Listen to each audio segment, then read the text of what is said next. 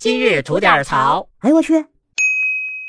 你好，我是吉祥。今天看到这么一则新闻啊，真是让我脊背发凉，一定要跟大家尽快分享一下。那就是 AI 诈骗开始在全国全面的爆发。最近的一个相关新闻，就是一家福州市科技公司的法人代表郭先生，在短短的十分钟内就被骗走了四百三十万人民币。按说这么精明的商人，怎么会那么容易被骗呢？据了解啊，就在当日，郭先生是接到了自己的一个好朋友的微信视频的联系。他的这位好朋友呢，声称说自己在外地参加竞标，需要四百三十万作为保证金，并且要求呢必须通过公司的账户进行转账才可以。那由于郭先生对自己的这个好朋友呢是十分的信任，而且也刚刚通过了视频聊天核实了对方的身份，所以他就没有一丝怀疑的，立马将自己的四百三十元人民币分两笔转到了对方提供的银行账户上。而且在转账成功后呢，郭先生还给自己的好朋友从微信上发了一条消息。写的是事情已经办妥，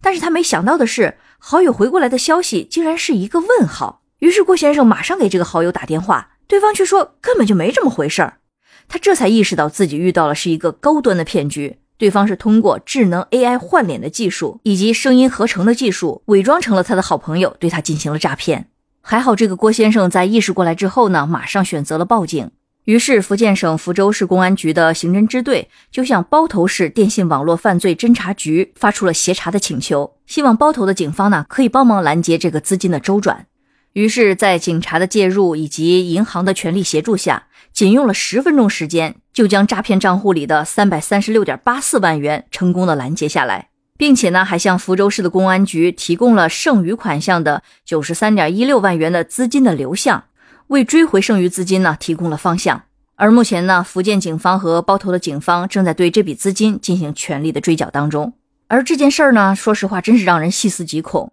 那谁能想到，一个熟悉的朋友顶着一张你熟悉的脸，还用着跟你经常联系的微信号跟你视频聊天，这事儿还能造假呢？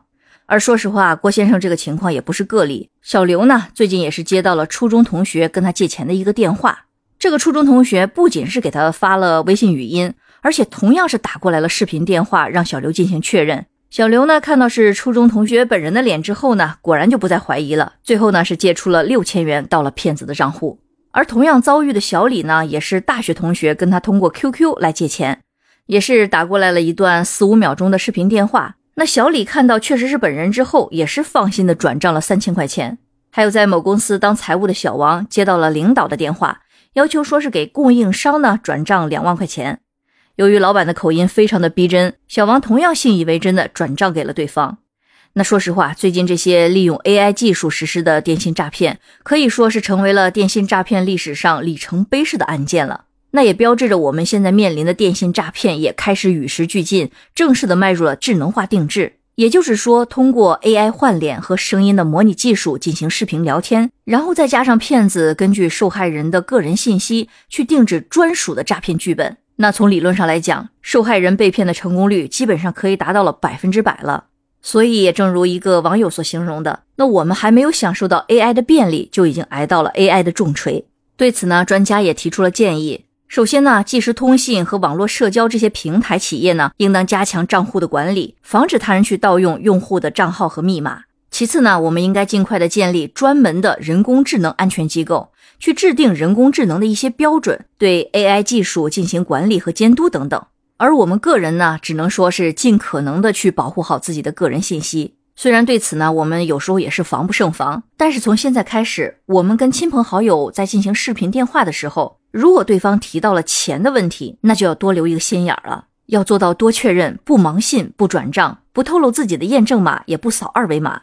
而此外呢，我们也必须再次呼吁有关部门在监管和立法上要加强对个人信息的保护，不然我们将来看到的、听到的都有可能不再是真的了。好了，那今天就先聊到这里。想听新鲜事儿，您就奔这儿来；想听精彩刺激的故事，可以移步到我们的左聊右侃专辑。期待您的点赞和评论，回见。